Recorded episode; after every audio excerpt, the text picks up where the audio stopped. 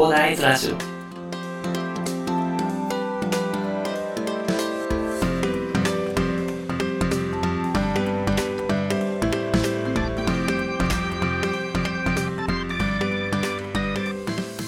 はい、おはようございます。こんにちは、こんばんは、広大です。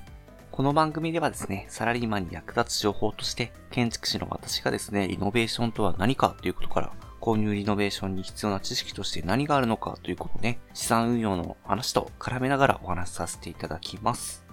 さて、本日は水曜日なのでね、資産運用関連ということでね、いくらでリタイアできるのかについてお話しさせていただこうと思います。皆さんはリタイアしたいですかね？セミリタイアとかね、したいですかね？ちなみに私はしたいですね。リタイアして、ポッドキャストの配信とかだけとかね、したいですね。めちゃくちゃ楽しそうですね。しかしですね、これ明確な基準を知るなどして、しっかり勉強しないと搾取され続けちゃう社会の仕組みになってるんですよね。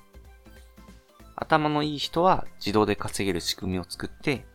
で、勉強しない人はその仕組みにまんまと乗っかってお金を消費してしまうと、そういう構造になってしまっています。では、どうすればいいのかということですが、こちら簡単です。5000万円貯めてください。5000万円もみたいな感じだと思うんですけども、なぜ5000万円なのかということで疑問にお答えさせていただこうと思います。建築士らしくね、ちゃんと計算例をご紹介したいと思いますが、まず生活費から考えてみましょう。4人家族の家賃を7万で設定して、平均支出で見てみると、食費4万、水道光熱費1.5万、日用雑貨費1万、通信費2万、交通費2万、お小遣い3万、教育費5万、美容服飾費1万、保険料2.5万、ということで、合計29万ですね。しかしですね、こちら通信費は格安 SIM にすれば1万に抑えられますしね。保険も5000万円もあったら、あの、共済の死亡保険で、まあ、とりあえずは十分だと思います。5000万円あれば、まあ、なんとかなるかなと。共済の死亡保険だけ残してカットということになりますね。で、リタイアのためなので、お小遣いもカットしていただいて、教育費も私立ではなく公立に通えばですね、そこまでかからないので、10万円ほど削減すれば、毎月19万あればなんとかなるというところになります。まあ、つまりですね、年間228万あれば、なんとか生活できそうということになります。そして現在の株でもですね、配当利回りのいい株でだいたい6%前後になりますね。で、この利回りを基準に考えると、5000万円あれば、年間300万の配当金が得られますが、そこから税金を引いて残り240万円程度なので、まあ、5000万円あればリタイアできるという計算になります。まあ、もちろんね、これではキツキツなのでね、リタイアするのであれば、住居費を下げるために地方に引っ越すことだって可能ですし、まあ、地方ならね、格安の中古物件とかゴロゴロありますので、まあ、リノベーションしてもかなり安く手に入れられますのでね、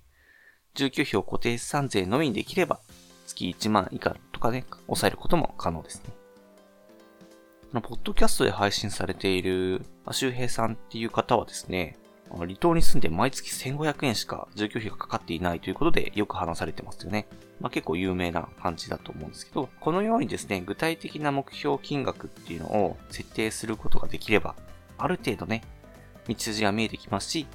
安い中古マンションをリノベーションしてね、毎月の家賃を削減するなどの知識があれば、毎月いくら浮いて、で貯められるのか。さらに勉強してスキルを身につけて何か副業を始めるとかで資産形成していくなどの対応も可能なんですよね。ぜひね、自由な人生のためにも、このリタイアの道筋、無謀なことではないよということを理解していただきたくてですね、今回お話しさせていただきました。それでは今回はいくらでリタイアできるのかについてお話しさせていただきました。